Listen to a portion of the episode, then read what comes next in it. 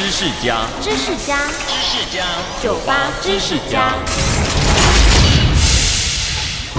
电梯里常常会有一面大镜子，大多数的人呢都用它来检查服装仪容。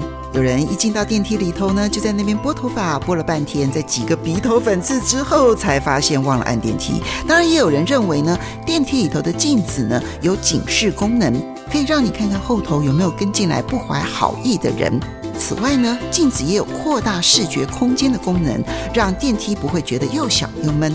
刚刚这些当然都算是电梯里镜子的功能，不过有一个用处可能是大家所想象不到的，那就是让身障坐轮椅的朋友搭电梯的时候不必费神的转身，就可以从镜子看到楼层的位置。同时呢，出电梯的时候也可以清楚的看到出口位置，不用在狭小的电梯里还要辛苦的把轮椅掉过头来。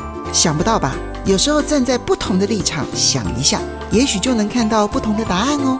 我是陈凤欣，收听酒吧知识家，让你知识多增加。